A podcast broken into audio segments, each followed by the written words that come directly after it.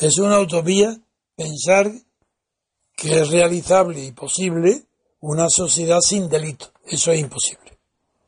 Porque el delito es el fruto de la no adaptación de la mente humana a la conveniencia social.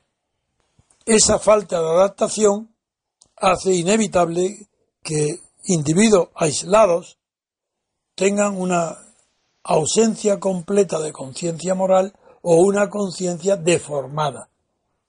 Y eso los convierte en peligrosos para los demás. Son peligros sociales. Otra cosa es el trato que debe darse en el derecho penal, en el derecho represivo y en las instituciones represivas, que no solamente el juez, el juzgado, sino todos los aparatos de represión del delito, que es el juzgado como en las instituciones de policía, de vigilancia de, y de prisiones. Eso sí que puede ser mejorado y muchísimo, pero eso depende de la inteligencia a largo plazo de las, del, carácter de las sociedades y de la influencia que en ellas tienen los instintos individuales. Porque eso está también muy vinculado con los sistemas educativos.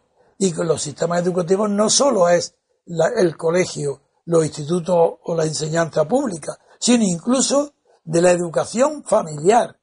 Es decir, el delito eh, tiene que estar la mente ordenada y las buenas personas tienen que estar educadas desde, desde la cuna a la tumba, siempre.